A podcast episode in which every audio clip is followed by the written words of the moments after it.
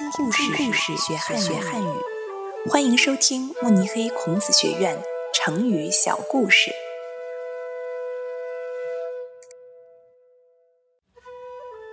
静若寒蝉，出自《后汉书·杜密传》，改编者李安吉。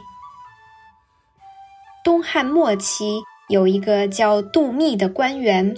他为人正直，为官清廉，常常鼓励当地发生的好人好事，同时毫不留情地揭发一些宦官子弟为非作歹的恶劣行为，为国家惩处腐败的官员出了不少力。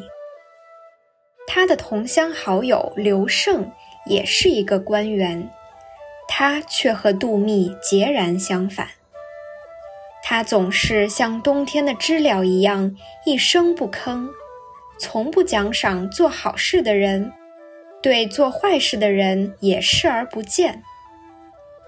刘胜的做法只是一味地追求自己的平安，并未真正为国家和民众出力。后来，人们用“噤若寒蝉”这个成语来形容一些为了避免麻烦。而选择保持沉默的人。